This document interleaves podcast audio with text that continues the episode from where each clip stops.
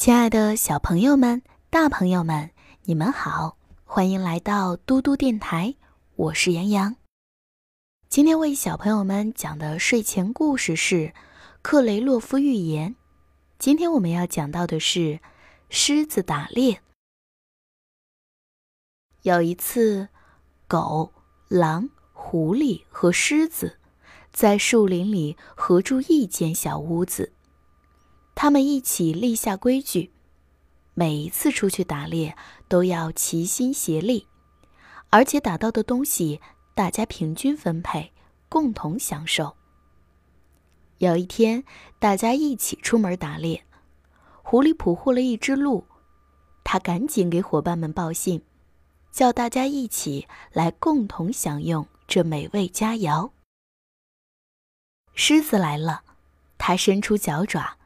贪婪地瞧了瞧四周的伙伴们，就分起猎物来了。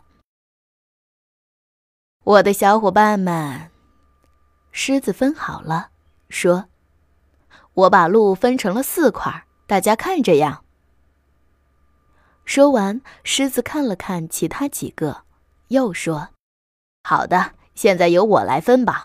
你们看清楚了呀？哦，朋友们，你们注意听着，第一份归我。”按照已经定好的规矩，第二份也归我，因为我是狮子大王。我想你们是同意的。第三份呢，又是我的，因为我比你们强大。至于第四份，哪个要是敢伸出爪子来碰碰它，今天就别想活着回去。唉，生活中就常常遇到持这种强盗逻辑的人。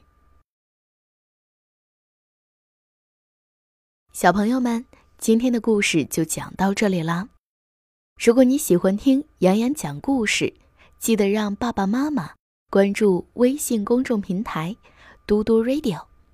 我是杨洋，我们明天再见，晚安。